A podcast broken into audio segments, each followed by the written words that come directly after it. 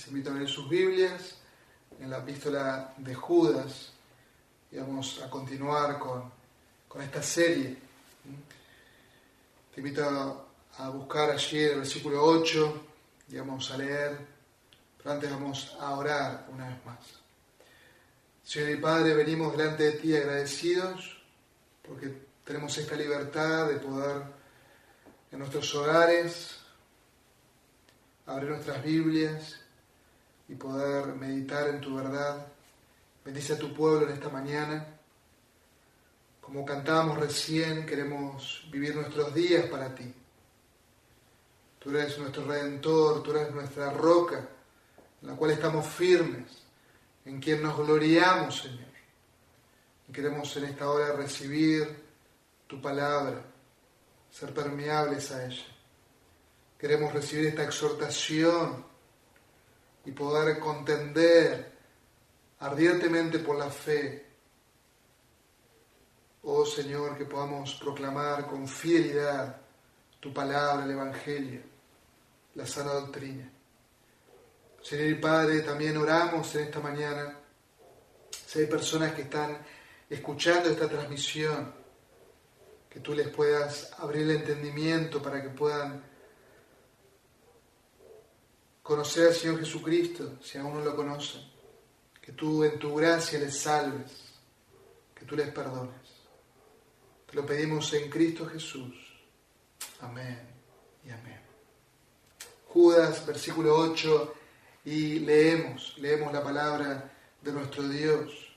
No obstante, de la misma manera también estos hombres, hablando de los falsos maestros, hablando de los apóstatas, soñando, contaminan su cuerpo, rechazan la autoridad y blasfeman de las majestades angélicas. Pero cuando el arcángel Miguel luchaba contra el diablo y discutía acerca del cuerpo de Moisés, no se atrevió a preferir juicio y maldición contra él, sino que dijo, el Señor te reprenda. Pero estos blasfeman las cosas que no entienden y las cosas que como animales irracionales conocen por instinto. Por estas cosas son ellos destruidos. El domingo pasado el pastor Dado nos mostró estas cuatro características de los falsos maestros, de estos apóstatas, que esos son soñadores, son inmorales, son rebeldes y son blasfemos. Y dice Judas, por estas cosas son ellos destruidos. Y Judas, en el versículo 11, prorrumpe su epístola como un buen heraldo de la verdad, como si fuera un profeta del Antiguo Testamento, diciendo y proclamando, hay de ellos, hay de ellos. Y es una proclamación de desgracia sobre los apóstatas, sobre estos falsos maestros que se han infiltrado. ¿Y cuál es la razón de dicha desgracia? ¿Cuál es la razón de dicha desgracia? Y dice el versículo 11, porque han seguido el camino de Caín y por el lucro se lanzaron en el error de Balaam y perecieron en la rebelión de Coré. Y Judas da tres razones por las que hay desgracia para ellos, para los apóstatas. Y una vez más toma tres ejemplos del Antiguo Testamento y los trae sobre la mesa, como ya lo hizo en el versículo 5 al 7, para mostrar esta desgracia que hay sobre estos hombres, esta maldición que, que reside sobre aquellos rebeldes, diciéndonos que el juicio divino sobre ellos no se tarda. En el lenguaje escritural hay dos tipos de oráculos de mensajeros o de profeta. Está el oráculo de bendición que usualmente comienza con las palabras bienaventurados, benditos son aquellos. Y también están los oráculos de maldición que usualmente comienzan con la palabra ay, como la encontramos en este texto. Es un lamento emocional de juicio. El Señor Jesucristo en el Sermón de la Meseta, allí en Lucas capítulo 6, versículo 20, dice que volviendo su vista hacia sus discípulos decía, bienaventurados ustedes los pobres, porque de ustedes es el reino de Dios, hablando de esa pobreza espiritual que se requiere para entrar al reino de Dios, de ser mendigos espirituales, necesitados de la gracia de Dios. Pero también más adelante dice el Señor, pero ay de ustedes los ricos, a quienes, quienes descansan en las riquezas, quienes desean las riquezas de este mundo, que se creen ricos espirituales en sí mismos, porque ya están recibiendo todo su consuelo. ¿Se dan cuenta? Bienaventuranza y hay de aquellos que hacen lo opuesto. También el Señor se refirió a los fariseos y a los escribas. Hay de vosotros, fariseos, que amáis los primeros asientos. Hay de vosotros porque sois como sepulcros que no se ven, sobre los cuales andan los hombres sin saberlo. Hay de vosotros. Así que Judas toma el ejemplo del buen maestro del Señor Jesucristo y proclama este ay, esta desgracia sobre estos hombres apóstatas. También los profetas del Antiguo Testamento usaban, como el profeta Isaías, pronunciando juicio con estas palabras sobre estos hombres. Y nos muestra, nos ejemplifica ese juicio inminente que viene sobre ellos, sobre todos aquellos que se rebelan contra la autoridad de Dios, que se rebelan contra la palabra de Dios. Es un recordatorio para todos de que horrenda cosa es caer en manos de Dios vivo. Por eso el título del sermón de hoy es Ay de los apóstatas, ay de ellos, porque han seguido el camino de Caín, porque se lanzaron en el error de Balaam y perecieron en la rebelión de Coré. Los apóstatas estos falsos maestros han seguido el camino de Caín. Y Caín fue, como ustedes saben, el primer hijo de Eva. Y leemos en Génesis 4 que Adán conoció a Eva, su mujer, y ella concibió y dio luz a Caín, y dijo, he adquirido varón con la ayuda del Señor.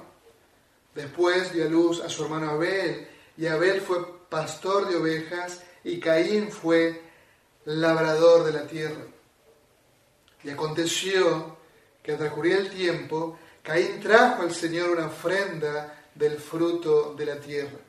Y vemos ahí a Caín trayéndole una ofrenda al Señor, algo que a su parecer estaba bien, intentando agradar a Dios en sus términos.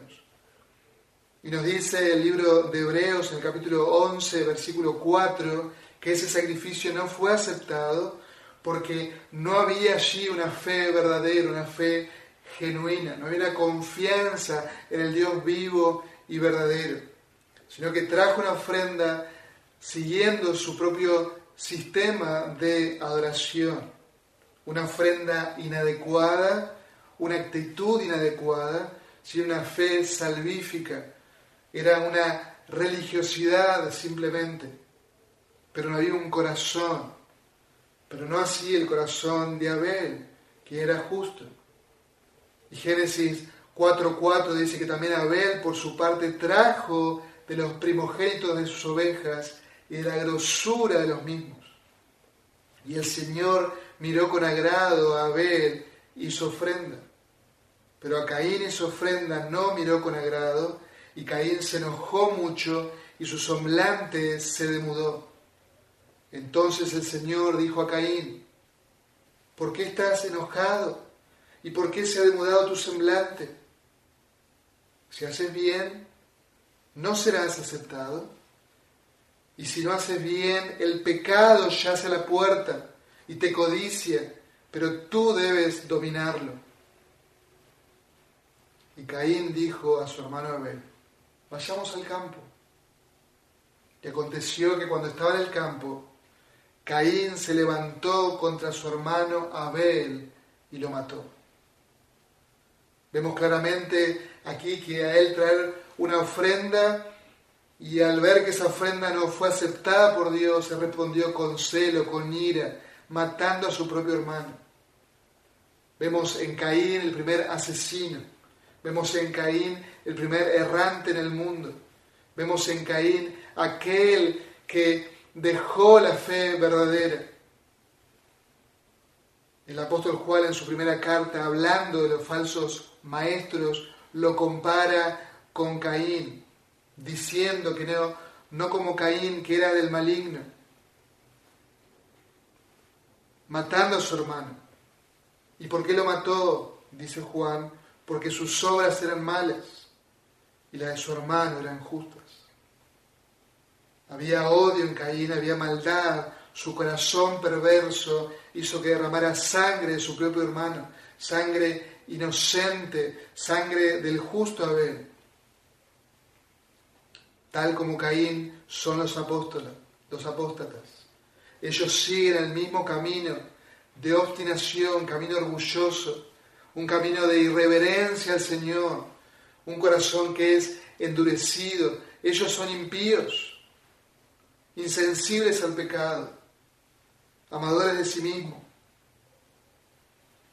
Obviamente es todo lo opuesto al camino de los hijos de Dios, al camino del verdadero creyente, que el cual nos amamos unos a otros estamos evidenciando que nuestro corazón ha sido transformado por el poder del Evangelio, nos amamos unos a otros. Y dice Juan en este contexto, hablando y tomando el ejemplo de Caín como el de los, de los falsos maestros, diciendo, nosotros sabemos que hemos pasado de muerte a vida, los creyentes sabemos que hemos pasado de muerte a vida, y cómo lo sabemos, en que amamos a los hermanos no como Caín, no como los falsos maestros. Ellos siguen el camino de Caín, los pasos de Caín. Ellos son del maligno. Ellos odian a Cristo, ellos odian a la iglesia. Ellos odian y tuercen las escrituras para su propia perdición y también para la perdición de los oyentes. Ellos transitan por el camino ancho que lleva a la muerte. Ellos viven una vida de fe, pero una vida de fe en ellos mismos. Desplazan y hablan de la sana doctrina como herética. Como señaló uno de los falsos maestros de nuestros días hace algunos años atrás, diciendo, escucha bien, la doctrina de la suficiencia de las escrituras es una doctrina demoníaca, enfatizando que ellos tienen una nueva revelación, diciendo, por un lado está la palabra escrita, pero también tenemos una nueva revelación traída directamente del cielo. Ellos niegan sola escritura, ellos no niegan, ellos niegan lo que nosotros amamos. Recordemos, hermanos, que los falsos maestros tienen aspecto de piedad. Quizás sean muy simpáticos, muy carismáticos, pero todo lo que hacen lo hacen por amor a ellos mismos. Ellos odian a las personas. Y aún más, ellos nos odian a nosotros los verdaderos creyentes, porque ponemos en evidencia su falsedad, ponemos en evidencia su amor propio, ponemos en evidencia su herejía, su maldad.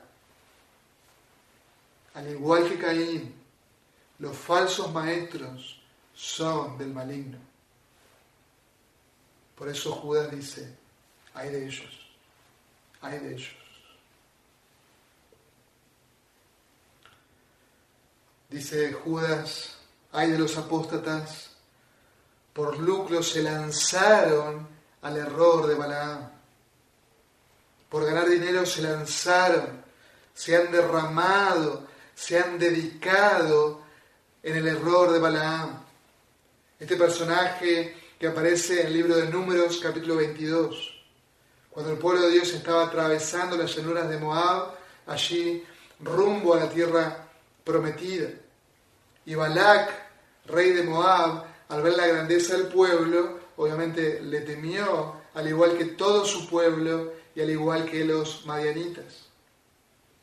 Y nos dice allí, números 22, 7, que los ancianos de Moab y los ancianos de Madián fueron con precio, con dinero, de la adivinación en la mano.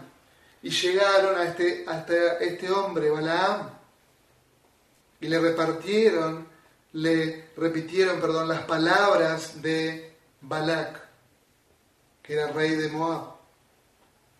Y él les dijo, pasen la noche aquí y yo les traeré palabras según lo que el Señor me diga. Y los jefes de Moab se quedaron con Balaam. Entonces Dios vino a Balaam y le preguntó, ¿quiénes son estos hombres que están contigo? Y Balaam respondió a Dios, Balac, hijo de Zippor, rey de Moab, me ha enviado un mensaje. Mira, el pueblo que salió de Egipto cubre la superficie de la tierra. Ven ahora y maldícemelos, quizás yo pueda pelear contra ellos y expulsarlos. Y Dios dijo a Balaam, no vayas con ellos, no maldecirás al pueblo, porque es bendito. Encontramos aquí a Balaam, un hombre que ustedes pueden ver en el relato bíblico, que era un hombre avaro, malicioso, que tenía aspecto de un profeta fiel, pero que era un falso profeta. Y al igual que los falsos maestros que el apóstol Pedro dice en su segunda carta, en el capítulo 2, versículo 14, tiene un corazón ejercitado en la avaricia. Ellos son hijos de maldición. Ellos han abandonado el camino recto y se han extraviado, siguiendo que el camino de Balaam, el hijo de Beor, quien amó el pago de la iniquidad, pero que fue reprendido por su transgresión, pues una muda bestia de carga, hablando con voz humana, reprimió la locura del profeta. Este hombre, Balaam, tenía tal ceguera espiritual, tenía tanta ceguera por el dinero, que hasta su propia asna tuvo que refrenar la locura que él tenía. Y Balaam, en busca de su paga, buscó la manera de poder obedecer a este rey, Balak, que lo había contratado y por tres veces intentó maldecir al pueblo, pero sus palabras fueron cambiadas por bendición. El Señor salió a ese encuentro una y otra vez. Pero este hombre perverso, al ver que ese, ese pago se, se esfumaba, él dio un consejo al rey de Moab. ¿Y cuál fue ese consejo? Que las mujeres de Moab comiencen a seducir a los hijos del pueblo de Israel. Comiencen a ir y mezclarse dentro del pueblo santo de Dios. Y así poder prostituirse junto con el pueblo de Dios, llevando al pueblo a inclinarse delante de los dioses y a sacrificar en sus altares. Nos dice la escritura en Números capítulo 25 que 24.000 personas murieron. La ira del Señor se encendió contra su pueblo y el santo Dios mató a 24.000 personas. Gracias a este consejo malvado de Balaam. Este profeta asalariado, que era avaro, amado de los deleites temporales, no pudo con su desenfreno. Él amó las riquezas de este mundo. Su error le costó la vida. Y fue muerto a filo de espada en una de las batallas ahí en los campos de Madián. Así también será el fin de los falsos maestros, que son amadores de las riquezas, que se dedican a las riquezas, son avaros, son estafadores de la fe, son estafadores de la fe. Y el Señor claramente dijo que no pueden servir a dos señores. No pueden servir a Dios y a las riquezas.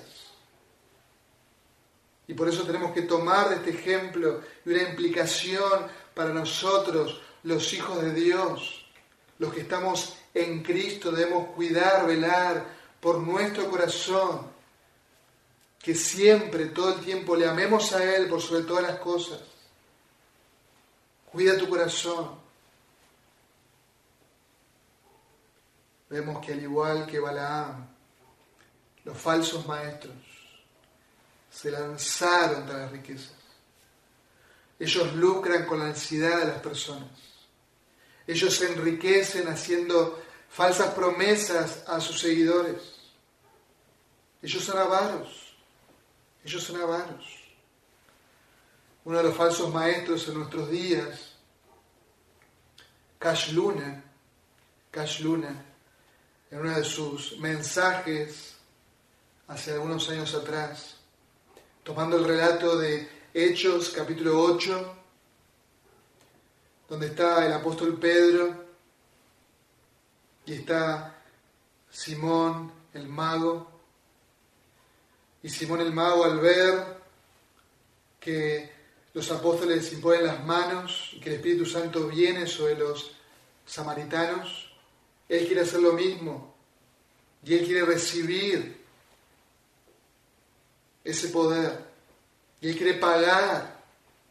Y Pedro le dice, Pedro le dice, tu dinero perezca contigo. Pero este palabrero, Cash Luna, este falso maestro, dice que Pedro está equivocado, que el apóstol Pedro está equivocado y que Simón el mago tenía razón. Él quería, él estaba haciendo lo correcto, él quería pagar y está bien pagar para recibir la bendición de Dios. Miren cómo tuercen las escrituras. Y en todo ese, ese relato hay una burla y una provocación hablando mal del apóstol Pedro. Miren cómo tuercen las escrituras estos falsos maestros avaros. Y por eso Judas dice, ay de ellos, ay de los apóstatas que se lanzaron en el error de Balaam. Por último, Judas dice, hay de ellos que perecieron en la rebelión de Coré. ¿Y quién fue Coré? ¿Qué hizo Coré? El número 16 nos declara que este hombre era un levita, que era primo de Moisés. Como tal tenía el privilegio de servir a Dios en el tabernáculo. Tenía este, este honor de servir a Dios. Dentro de la tribu de Israel, la tribu de Leví, era santa al Señor. Eran apartados para el Señor, para el servicio del Señor. Pero ellos pretendían un lugar mejor, ser el centro del pueblo. Y ellos se lanzaron contra Moisés. Y dice el número 16, y se rebeló Coré, y junto con él otros 250 jefes de la congregación se alzaron contra Moisés. Y ellos se juntaron contra Moisés y Aarón y le dijeron, basta ya de ustedes, porque toda la congregación, todos ellos son santos y el Señor está en medio de ellos.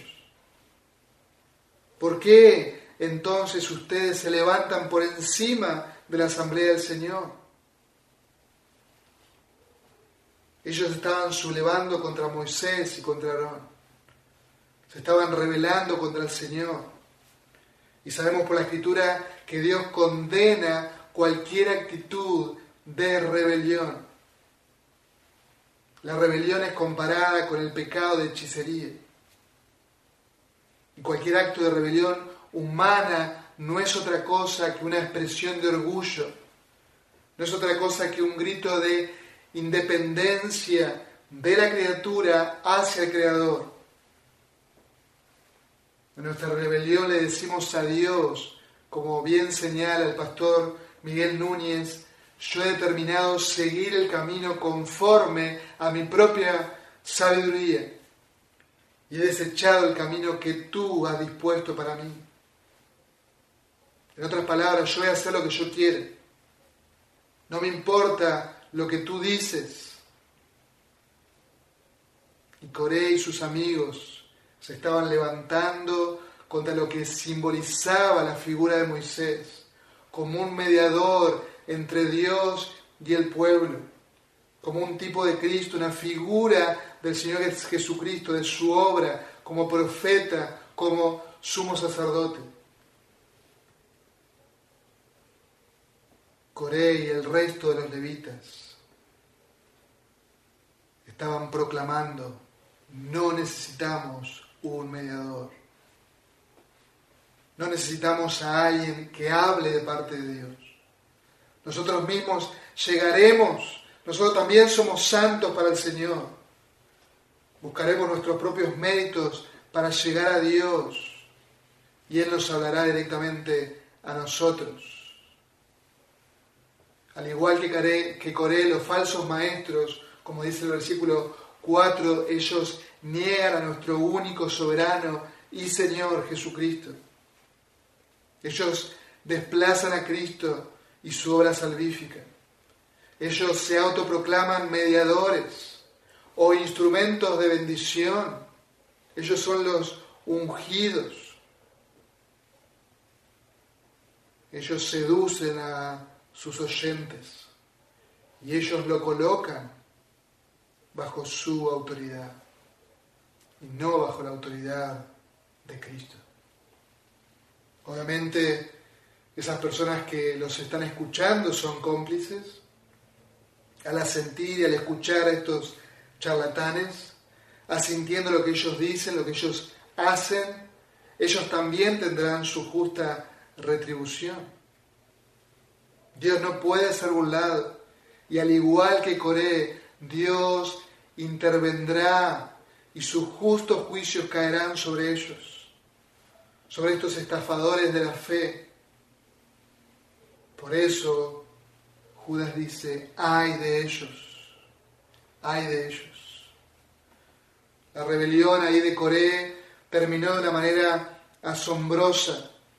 Dios hizo que la tierra se abriera y los tragara, y los tragara. Y descendieron vivos al Seol, y la tierra los cubrió y perecieron en medio de la asamblea. Por esta murmuración que hubo, este levantamiento, tuvo una influencia negativa en todo el pueblo. Y hizo que Dios juzgara al pueblo porque habían murmurado también contra Moisés y contra hombre donde muchos murieron. Una tragedia terrible en medio del pueblo de Dios por la rebelión de unos pocos que supieron contaminar a muchos. Por eso, amada iglesia, debemos prestar atención, debemos prestar atención. Y también hay una implicación para nosotros. Debemos cuidar nuestros corazones Debemos temer que no haya un ápice de murmuración o de rebeldía. Debemos como iglesia hacer todo sin murmuración, ni discusión, ni contienda. No debe haber murmuración entre nosotros. Debemos, debemos cuidar nuestra boca, lo que hablamos, lo que decimos, si hay queja contra otro hermano. Y también debemos cuidar nuestro oído. ¿Qué es lo que escuchamos? Porque si alguien murmura es porque alguien está también escuchando, prestando el oído. Un poco de levadura leuda toda la masa.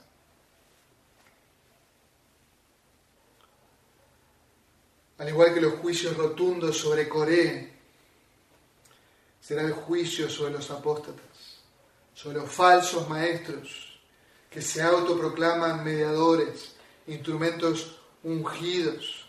Ellos son murmuradores, son blasfemos, ellos desprecian la palabra de Dios. Por eso hay de ellos, hay de ellos. Y al igual que los juicios vinieron sobre Caín, Balaam y Coré, vendrán sobre los apóstatas. Vendrán sobre los apóstatas. Hebreos 10, 31, como dije al principio, nos dice, horrenda cosa caer en las manos del Dios vivo. Hay de ellos, hay de los falsos maestros. Querido amigo que estás escuchando en esta mañana, quizás estás sin Cristo, quizás estás sin esperanza en este mundo, y es nuestra oración que tus ojos sean abiertos, que puedas ver la belleza del Evangelio. Las escrituras nos enseñan que todas las personas están bajo la ira justa de Dios, por tu pecado, por tu maldad. Tú has quebrantado la ley santa y justa de Dios. Has pecado contra Él y debes reconocer eso. Y debes venir a Él como un mendigo espiritual, reconociendo esa necesidad de un Salvador, de un Señor. Por eso debes venir a Él en arrepentimiento y fe, confiando en el Señor Jesucristo, como tu Señor y tu Salvador personal confiando en su muerte y su resurrección, creyendo en Él. El único sacrificio perfecto es el que hizo el Señor Jesucristo. Él satisfizo las demandas de la ley, Él satisfizo la ira santa de Dios. Por eso ven, ven y ampárate en el sacrificio perfecto del Señor Jesucristo. Honra al Hijo, obedece al Hijo de Dios para que no se enoje. Sé libre de tus pecados. Sé realmente bienaventurado. Sé feliz en Cristo. Nosotros, amada iglesia, que en este tiempo de tanta apostasía podamos tomar esta exhortación de Judas, podamos tomar las armas de nuestra milicia y ser consciente del tiempo en el cual vivimos. Como dice Hebreos 10, 37, porque dentro de muy poco tiempo el que ha de venir vendrá, no tardará. Mas justo vivirá por la fe. Y si retrocede, mi alma no se complacerá en él. Pero nosotros, pero nosotros, los creyentes, los que hemos puesto nuestra fe, nuestra confianza en el Señor Jesucristo, no somos de los que retroceden para perdición, sino de los que tienen fe para la preservación del alma. Por eso, mi hermano, mi hermana, que seamos fieles, vigilantes, que podamos vivir bajo el temor de Dios, en obediencia al Señor, amándole, viviendo para su gloria, recordando que hemos sido llamados a la salvación, esta salvación tan grande, recordando que somos amados, que somos guardados por el poder de Dios mediante la fe, que en Cristo y solo en Él somos bienaventurados, que somos bienaventurados, que nunca habrá para los que están en Cristo un ay de ellos, estamos en el amado, somos bienaventurados. Por eso damos gloria a nuestro Redentor, a nuestro Salvador. Como dice el Salmo 2.12, cuán bienaventurados son todos los que en Él se refugian. Nos gozamos en nuestro Redentor, en nuestro Salvador. Vamos a orar, amada Iglesia. Señor y Padre, gracias te damos en esta mañana. Te damos gracias, Señor, por todas tus bondades para con nosotros en Cristo Jesús. Y en esta hora, al ver esta desgracia que cae sobre los falsos maestros, sobre los apóstatas, Señor, queremos vivir bajo tu temor reverente. Queremos darte las gracias, porque en Cristo y en tu gracia somos bienaventurados. Gracias Señor por librarnos de la ira venidera. Gracias te damos Señor por salvarnos de todos nuestros pecados. Gracias porque nos has trasladado al reino de tu amado Hijo. Gracias te damos Señor. Permite que con valentía, con firmeza, podamos batallar, podamos transitar, podamos vivir en este peregrinar, llevando gloria a tu nombre, Señor. Dios y Padre, en esta hora queremos orar por la santidad de la iglesia, que tú trates con cada uno de nosotros, que seamos sensibles, Señor, a la Escritura. Oh Señor, te rogamos que podamos crecer en amor por ti, podamos crecer, Señor, en amor más profundo por tu amada iglesia, que podamos crecer por un amor profundo por la causa de Cristo, por las misiones. Oh Señor, que tú nos, concedas en tu gracia el poder extendernos para tu gloria y para tu honra. También, Señor, oramos en esta mañana por nuestro país, por esta situación tan adversa en la cual atravesamos, no solo por la pandemia, sino también por toda esta crisis económica en la cual vivimos. Que tú guardes, que tú proveas en tu gracia el trabajo que necesitamos. Que tú nos suplas, Señor, para cada una de nuestras necesidades. Oh Señor y Padre, te rogamos por cada familia que tú les suplas sus necesidades, tanto físicas como materiales, de salud, Señor de trabajo, que tú trates con cada uno de nosotros. Oh Señor y Padre, gracias te damos, gracias te damos por tu palabra. Toda la gloria y el honor será a ti, en Cristo Jesús. Amén y amén.